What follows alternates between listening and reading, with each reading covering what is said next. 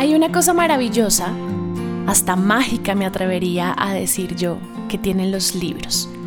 Seguramente muchos dirán que esto pasa con otros tipos de arte y seguramente es así, pero a mí específicamente me pasa con los libros. Y eso mágico es la posibilidad que tienen de abordarlos desde diferentes miradas, de llegar a ellos de diferentes maneras, de cogerlos en las manos e interactuar con ellos desde diferentes posibilidades. Un libro se lee no solamente a través de las palabras, también se puede leer a través del sonido que hacen las páginas cuando se pasan, a través del tacto, de la relación que tenemos con un libro físico o con un libro digital también, pero resulta que también los libros se pueden leer a través de las imágenes, a través de los colores, de las ilustraciones, y eso es una cosa que se ha vuelto mucho más poderosa recientemente con el gran auge que han tenido los libros ilustrados. Libros que han cobrado un nuevo sentido en la vida de todos aquellos quienes nos consideramos apasionados por la lectura. No se trata únicamente de los libros infantiles, que por supuesto están cargados de ilustraciones bellísimas, sino que hoy en día la ilustración hace parte incluso de los libros diseñados específicamente para adultos. Y en ese vasto universo de la ilustración para libros nos encontramos con artistas maravillosos que nos dan la posibilidad de explorar los libros a través de las formas, de los colores, de los personajes. Sucede a veces también, por ejemplo, con la poesía, que la música es otra manera de encontrarnos con los libros. La sonoridad de las palabras transmiten otras historias que pueden ir más allá de lo que simplemente leemos. Y en esa unión maravillosa que nos dan los libros entre imágenes, palabras y música, sucede que aparecen joyas increíbles como por ejemplo este libro del que les quiero hablar hoy, que se llama 10 canciones infinitas. Publicado por Panamericana en el 2020, 10 canciones infinitas del escritor, ilustrador y músico ecuatoriano Roger Icaza, es un libro, por supuesto, pero es también un disco con 10 canciones, pero también es un álbum familiar con las historias de unos personajes de los que uno se enamora necesariamente. Abre uno las páginas de 10 canciones infinitas y lo que alcanza a encontrar no son solamente palabras.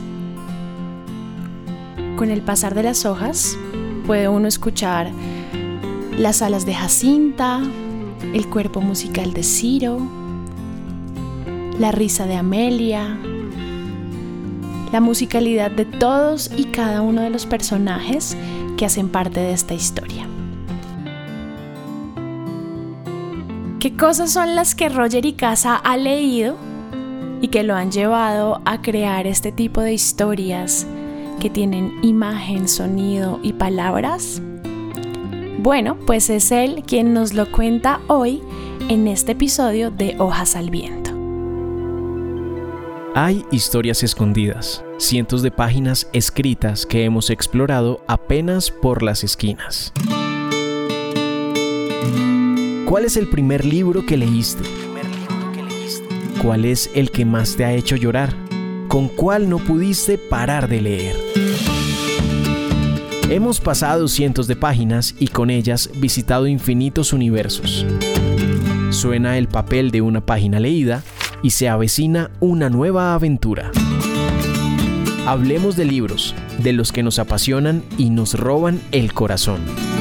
Hojas al viento. Un libro que te devuelva a la infancia. Pues tengo que decirte que no había muchos libros en mi casa para empezar. Esa es como, eh, tengo que contarte eso. Mm, de cierta forma, Tom Sawyer siempre va a ser un, libro que me devuelve a la infancia. Es ese. Em, y a manera además de, cómic, de, como de, sí, una, edición lindísima española que creo que era, fue editada por, creo que Grijalvo, creo que era la casa editorial. eh, que tenía varios eh, clásicos ilustrados. Entre ellos estaba Tom Sawyer, estaba Viaje al Centro de la Tierra, estaba una canción de Navidad, estaba Guillermo Tell. y todos eran muy bonitos, pero Tom Sawyer es como mi, mi, favorito, entonces ese, escojo ese. Creo que, creo que yo tuve uno de esos del Quijote de la Mancha. En mi casa, en mi casa habían muchos libros, pero curiosamente mis papás no eran muy lectores, entonces yo no leía con ellos, sino empecé a descubrir los libros yo solita. ¿Tus papás tampoco eran tan lectores? No, sabes que no. Em, mi familia en general no es, mm, no es muy lectora. Se podría decir que yo soy el que, tal vez el que está más cercano a los libros, ¿no? Em, y no, no desde eh, antes ya de dedicarme a los libros como tal. Eh, ya estaba cerca de, a, ellos. Y sí, ahora que dices, eh, yo tengo tres tomos del, del, Quijote de la Mancha, porque recuerdo que vinieron tres tomos, eh, igual a manera de cómic. Y lo lindo de esa edición, no sé si es la misma que tú tienes, creo que sí. Lo lindo de esa edición es que el trabajo es fotografía e ilustración. Entonces todos los fondos son fotografías y, y, los personajes son ilustrados y colocados adelante. Sí, sí, era muy lindo, a mí me encantaba. Y ahí me enamoré del Quijote, me pareció una historia divina, me parecía tristísima también, pero divina. Sí. Bueno, mira, Roger, imagine que en tu mesa de noche puedes poner dos libros. Un día, un libro con el que te gustaría empezar todos los días, como un libro que te active, que te dé mucha energía, y un libro para antes de irte a dormir. Para empezar, y va a ser rara lo que te voy a decir porque, porque es eh, la historia de un holgazán, digamos, ¿no? De, una persona así como, como muy, eh, no sé, eh, es un personaje increíble. la conjura de los necios. Ok. De John Kennedy Toole. es increíble, ¿no? Ignatius, el personaje, cómo está construido, ¿no? En, entonces es un libro que de cierta forma lo, lo, colocaría para empezar el día porque me encanta... Em, em, esa forma, digamos, de encarar la vida que, tiene este personaje, que se lo puede ver eso, como te decía, como, como alguien más bien, pues, de cierta forma como perezoso, más bien no viviendo el día a día, de cierta forma eh, rebuscando de un lado al otro, pero es increíble, ¿no? Es increíble cómo, cómo él se va enfrentando a, sus días y, además es muy cómico todo, ¿no? Lo que va pasando alrededor y muy angustiante también. Entonces, eh, creo que ese. Y para cerrar, para cerrar el día, podría ser la muerte en Venecia, tal vez. Mm, y ese, por, la, por todo el sentido poético que existe en la construcción del relato.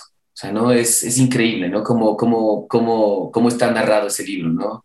Entonces, si bien la historia, digamos, no es una historia compleja, además es un libro pequeño, Em, pero cada página tiene una cantidad de, poesía lindísima y pienso que es como, como un libro que te puede acompañar justamente para ya descansar ¿no? y, cerrar el, día. Creo que eso, eso sería. Me encanta que pongas ese libro para el cierre porque yo siempre he pensado que que me pondría un librito de poesía al lado de, la cama para, para, irme a dormir porque me parece que la poesía es perfecta. Yo, o sea, a veces pienso como que me pondría, por ejemplo, Idea Vilariño, aunque algunos dirían como no, ¿cómo vas a leer eso tan triste? Pero es como por la música de la poesía que me parece perfecta para ir a, para ir a dormir. Sí, y claro, y sabes que, y, y ahora que dices, claro, la muerte en Venecia al final sí, ¿no? Justamente ahí esa nostalgia del personaje, ¿no? De este personaje ya entrado en años que se enamora de este de este joven, ¿no? Eh, y claro, o sea, hay, muchísima nostalgia, ¿no? En, la historia, ¿no? Y en el final de la historia y todo. Pero sí, pues eh, es, coincido contigo, o sea, que la poesía, hay, mucha musicalidad ¿no? en, ese relato, entonces eso es lo bonito. Esto a mí me parece que es difícil, un libro que no hayas terminado de leer, que hayas dejado por la mitad o empezado. Yo tengo varios de esos. tengo varios, porque claro, es que no todos los libros son para uno definitivamente, ¿no? Como no todas las películas son para, uno, no todos los discos son para uno, ¿no? O sea, hay muchas películas que he dejado ahí a la mitad porque han sido muy fuertes, muy tensas, lo que sea. Y libros, ¿sabes qué? Rayuela. No, he logrado, no he logrado terminar, lo, lo, he intentado y me he quedado a la mitad varias veces y es como lo, sigo debiendo y hasta me da un poco de, vergüenza tal vez decirlo, pero, pero no, pues hay que ser muy sincero en eso. Eh, se me ha vuelto muy complejo y, y he leído Cortázar en, de muchas otras formas, he leído sus cuentos, ¿no? He leído eh, em, otras historias de él, otros libros de él, pero Rayuela no sé por qué no he podido pasar, o sea, como que se me ha quedado ahí. Entonces, tal vez es un libro que voy a poder retomarlo después, creo yo. O sea, yo creo que hay, hay momentos y momentos para los libros, ¿no? Entonces, ese es uno de ellos, uno del que se, que se me ha quedado ahí y lo tengo muy pendiente, o sea, está en un lugar en el cual yo lo estoy viendo siempre, digo, mm, ahí o sea, tendremos que encontrarnos en otro rato, ¿no? O sea, no, no pierdo la esperanza de, que, de terminar ese libro. Oye, pues mira que es muy chistoso porque eres el segundo que en esta pregunta dice Rayuela. El primero que lo dijo es un, es un invitado que estuvo también en el podcast que se llama Jacobo Selnik, que no sé si lo conoces, que escribe también, e, e, es un, es un escritor que también tiene mucha relación con el tema de la música, entonces, no sé, está, está, curioso eso, ahí como, ¿será que pasa algo con los músicos y con Rayuela? A mí Rayuela me encanta, pero también me parece muy chévere que pongas esos libros porque me parece importante que la gente sepa pues que que los llamados clásicos pues le llegan a uno cuando le tienen que llegar. Es como tengamos paciencia, en algún momento llegarán. Si nos llegan, si no, pues ay, para eso hay un montón de libros. Sí, y sabes que eh, ahora que dices eso, em, está bien como que no sentirse presionado a llegar a los clásicos, ¿no? O sea, como que tenemos esta, de cierta forma la, la gente que lee, los lectores, tenemos como esta presión de decir, no, pues, o sea, ¿cómo no, haber, no puedes haber leído el mismo Quijote que hablamos un rato, ¿no? O, no sé, Hamlet, ¿no? Pero ponte, yo me acuerdo que cuando era, era, era, era estaba en el, en el, colegio, yo me acerqué a Rinconete y Cortadillo de Cervantes, esa historia. Y sí, es una historia súper lindísima, pero es un lenguaje, pues, súper complejo, ¿no? Para, y para cierta edad es como de cierta forma como, como que no te atrapa, digamos, ¿no? En la edad, al menos en la edad en la que yo estaba tratando de acercarme a esos libros, ¿no? Y más aún, digamos, en el colegio que te mandaban a leer el mío Cid, ¿no? Y Ivanhoe, no sé, ese tipo de libros, ¿no? Entonces, entonces, claro, o sea, más bien, yo creo que los clásicos eh, hay que, tienen que llegarte, y, pero no tienen que ser una, como, como una obligación, ¿no? Como que, no, pues, o sea, más bien, pues claro, como te digo, o sea, conozco la obra de, de, Cortázar, pero justamente su obra cumbre, más bien, ha sido la que no he podido terminarla, ¿no? Ya, ya te de contar si algún rato la, termino y te, te, te, cuento cómo me fue.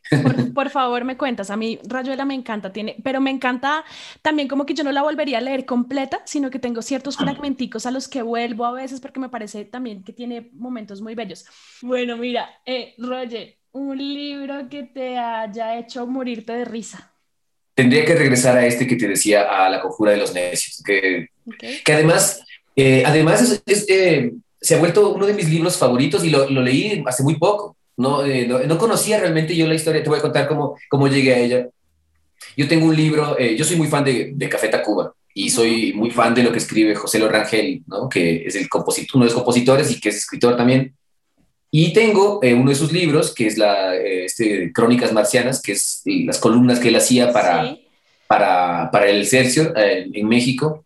Y en este libro hay, pues, narra desde New Order, pasando por Joy Division, el mismo Café Tacuba, ciertas anécdotas y muchos libros, ¿no? Libros de Philip K. Dick, porque además es muy fan de la, de la ficción, de la ciencia ficción en, en los libros. Y entre esas, eh, entre esas columnas, digamos, esa selección, apareció la conjura de los necios. Y me llamó muchísimo la atención em, la historia de, del escritor, ¿no? Que, el escritor de John Kennedy Toole, que, se, que se suicidó antes de publicar la obra. Entonces, claro, todo ese, eso, eso que viene ahí, eso, ese tema oscuro, ¿no? Además, cómo su madre se empeña en llevar la obra a editores hasta que logra encontrar al editor y lo publica y se vuelve y gana el, el Pulitzer, creo, el, este, este libro, y se vuelve un clásico, ¿no? Entonces yo fui a buscarlo inmediatamente y claro, dije, qué increíble, o sea, cómo me pude haber perdido tanto tiempo de este libro, ¿no? Entonces, y eso, como te cuento, fue hace cuatro o cinco meses atrás. Y se ha vuelto en un libro de cabecera para mí que recomiendo muchísimo. Entonces, sí, ese libro eh, me, me divirtió mucho, me, me, me hizo reír un montón.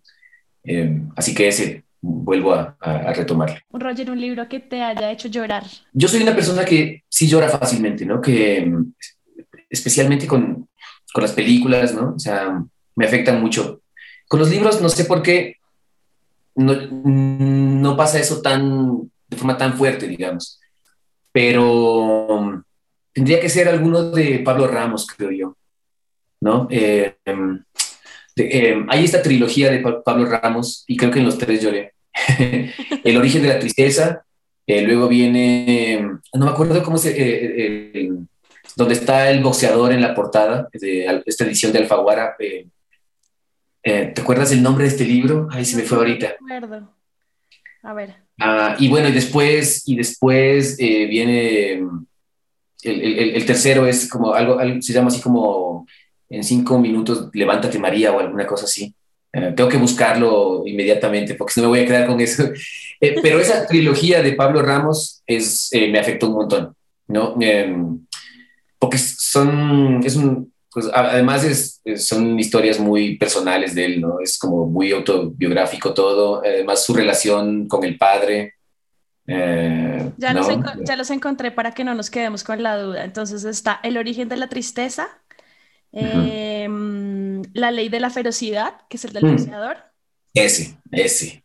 Y en cinco minutos, Levántate María. Exacto, ajá.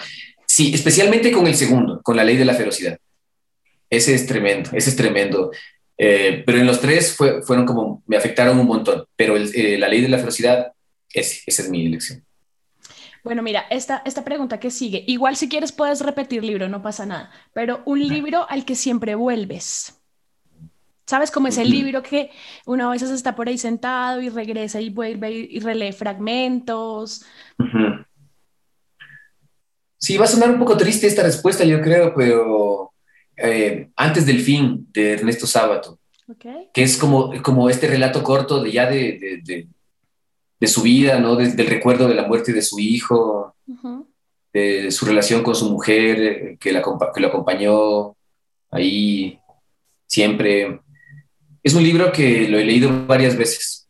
Em, y se me hace un poco como triste, ¿no? Como, como mencionar este libro, porque sí es un libro muy triste, o sea, es una historia muy, muy triste, ¿no? Es eh, muy nostálgica, pero también de cierta forma como muy, esperanzadora también, yo creo, ¿no? O sea, no es como, no es como un libro en el cual alguien se echa a morir, ¿no? Sino simplemente es ya como estas memorias, ¿no? De alguien que, que ha vivido mucho y ha pasado por mucho dolor también, ¿no? Además que una persona, yo admiro mucho a Ernesto Sábato, o sea, uno de mis libros favoritos es eh, Sobreros y Tumbas. el, túnel, obviamente, es increíble. Pero este, este, este libro que te digo eh, es, es, algo muy especial. Entonces, ese, ese creo que sería. Yo, yo creo que tiene mucho sentido lo que dices, o sea, no, no quiero tampoco sonar dramática, pero yo creo que uno de los libros a los que uno siempre vuelve son los libros en donde uno pues también se conecta por medio de la tristeza, de la melancolía. Yo tengo, por ejemplo, ahí, que no sé si lo has leído, lo que no tiene nombre de Piedad Bonet. No, no lo he leído, o sea, conozco a, Piedad Bonet, pero ese no. Ese libro es tristísimo, es tristísimo porque sobre... Voy a anotar ahora, espérate, déjame anotarlo ahora mismo porque me va a pasar. Lo que no tiene nombre, ¿no? Lo que no tiene nombre, que es sobre el suicidio de su hijo, pero, pero también tiene unos momentos que uno vuelve, es, como los, los momentos literarios que lo han hecho a uno sentir cosas, yo creo que uno vuelve a ellos constantemente. ¿Qué prefieres, libro de papel o libro digital? No, totalmente de papel. Sabes que no me, eh, me, he leído muy poquitos libros digitales, pero, pero muy pocos, o sea, casi, que nada realmente. O sea, sí soy, en ese aspecto sí soy muy romántico, ¿no? O sea, me encanta todavía el disco físico, el libro, todo lo que se pueda sentir, lo que se pueda tener a la mano y que puedas ver los créditos, ¿no? ¿Quién hizo la traducción? ver cuántas páginas te toca a las cuales te vas a enfrentar, ¿no? Agarras un libro grande, ¿no? Y te, Claro, el año anterior compré Salvar el Fuego de Guillermo Arriaga, que es tremendo, y, y, claro, y cogí ese libro y dije, y entonces abrí y dije, como 700 páginas, dije, uff, Entonces eso, o sea, eso es como lo lindo del, del, de lo físico, del, del, objeto, ¿no? Como tal. No, ¿No te asustan esos libros grandísimos? Yo tengo por ahí pendiente la, montaña, la montaña mágica volviendo a Thomas Mann, pero no he sido capaz, es como me aterra ese libro enorme. Sí, sí, totalmente. A mí también. Yo, sí, no, no soy de esos eh, amantes de los libros como, como muy grandes, pero claro, sí me he leído muchísimos libros de, ese tamaño, ¿no? Pero, pero sí, sí me, sí me asustan un poco, ¿no? Porque además, claro, o sea, es como lo que hablábamos un rato, también no sabes si ese libro va a ser para ti, ¿no? Entonces dices, ah, qué pena, o sea, haberme comprado este libro tan grande y, y se quedó ahí, y ahí se, y ahí se quedó. Vamos a explorar un poquitico de tu lado ilustrador, un libro sin palabras que te guste mucho, ilustrado, imágenes. Bueno, que tenga poquito, siempre, siempre digo El pato y la muerte de Wolf Elbrook, ¿no? Tiene poco texto. Em, no, pero tiene que haber algo, eh, libros silentes que... A ver, voy a mencionar uno que me gusta mucho, eh, que es de un querido amigo que seguro lo conoces de Dipacho, que, ¿cómo se llama? Eh, eh, María José, Jacinto y María José. Jacinto y María José, sí. ¿No es cierto? Ese libro tiene muy poquito texto, ¿no? Este es un libro prácticamente silente, ¿no? Entonces, es un libro que me, que me, que me gusta mucho, que podría mencionar. Eh, ¿Sabes cuál? La piedra azul de Jimmy Liao. Ese, ese, ese es un libro, además es un libro gran, muy grande, es un libro pues los libros álbum por lo general llegan como a 60 páginas, creo, ¿no? O el cuándo es el tope. Pero este yo creo que sobrepasa, no sé cuántas tendrá. Y si mal no recuerdo, es un libro justamente silente. Ese, ese, ese, ese es, La Piedra Azul es hermoso y es, hay una edición que creo que está editada por el Fondo de Cultura Económica. Entonces, ese, si no lo conoces, te lo recomiendo, es muy, muy lindo. Bueno, mira, Roger, un libro que te suene a música. Voy a, o sea, me voy a ir solo al texto en este caso. Eh, yo, yo, yo mismo lo ilustré, pero, solo, pero quiero dejar en claro que el texto es pura música, es Emma y el silencio, ¿no? de, Laura, eh, de Laura Escudero, que yo, yo tuve la, la, fortuna de, de, poder acompañarla en este libro, pero quitándome del camino y antes de, poder aportar con mis imágenes y que vayan apareciendo las imágenes del personaje y todo su entorno, cuando pude leer el, la, la poesía de Laura ¿no? en este libro. Ella se ganó el premio hispanoamericano de poesía con, con, su, con, su, con sus textos, con sus textos. Eh, es pura música. Entonces, eh, eh, Laura, Laura y Emma y el silencio. Pero ella solita, no yo. ¿Un libro que te gustaría ilustrar? Me encantaría, de cierta forma me, me, habría gustado, creo que ya no, porque hay muchas versiones, pero en cierto momento yo tenía muchas ganas de ilustrar La Caperucita Roja. Tenía muchísimas ganas, ya, no las, ya se me fueron, ya se me fueron porque hay muchas versiones y yo creo que ya no sé de dónde podría yo aportar algo, ¿no? Eh, tengo que ser sincero en eso, ¿no? Tal vez sí, tal vez capaz que cuando ya me enfrente a eso, eh, sería lindísimo ver tal vez el resultado, pero creo que no. En ese caso, Huckleberry Finn, Sí, y de la mano con Tom Sawyer, digamos, pero Tom Sawyer sí pude hacer en cierto momento versiones aparte, además he hecho varios ejercicios de este personaje personales, ¿no? pero más bien Huckleberry Finn o tal vez algo más contemporáneo, tal vez una de las, del, tal vez una, un, relato corto de García Márquez. Yo soy muy fan de García Márquez, ¿no? Y a mí me, eh, he leído muchas de sus obras, Cien años de soledad me parece increíble. Pero no sé, por decirte ojos de perro azul, ¿no? Eh, ya para, para ir terminando, tengo dos que puedes escoger entre estas dos preguntas. O puedes recomendarnos un libro escrito por un músico o una autobiografía, uh, perdón, o sí, una biografía musical imperdible. Vale. A ver, una biografía. Bueno, biografías musicales tengo varias. ¿Tiene que ser una sola? ¿O puede ser... A ver, Dos. Vale. Ah, biografías, biografías. Bueno, tiene que ser eh, R.E.M. R.E.M. es mi, banda favorita eh, en lengua que no sea eh, en español, digamos. Entonces, creo que, si mal no recuerdo, el autor es Tony Fletcher. Ajá. Ajá, y es la biografía, es la biografía de R.E.M. Es imperdible. Yéndonos allá a a, nuestro idioma, pues a mí me gustó muchísimo la biografía de Bunbury. No, no, recuerdo quién, quién la escribe, pero es es súper eh, divertida, es sincera, eh, es un libro que te lo puedes repetir varias veces. Y me decías eh, eh, algún libro que ha escrito un, músico también, ¿cierto? Sí, un libro escrito por un músico. En ese caso, igual voy a, voy a volver a, a José Lorangel, porque hace rato solo lo mencioné como, como vínculo para, para encontrar a, a La Conjura de los Necios, pero él tiene una novela, una novelita corta, que se llama Los Desesperados, no sé si la, la conoces. No. Eh, creo que está editada por Planeta, no estoy seguro la editorial, puede ser Planeta, y es la historia de una banda, ¿no? Con todo lo que conlleva tener una banda, ¿no? Una banda joven, además, ¿no? De jóvenes entusiastas, ¿no? Que ya te puedes imaginar todo lo que puede ir pasando ahí. Entonces, es, es, es muy divertida, es muy, muy divertida la historia. Entonces, Los Desesperados de José Lorenzo. ¿Qué estás leyendo en este momento? En este momento, terminé hace... Eh, hace dos días terminé una autobiografía de, de Clash, de esta banda, eh, tremenda banda, que además es lindísima porque está contada en sus propias palabras. También ese es un libro que les podría recomendar, ¿no?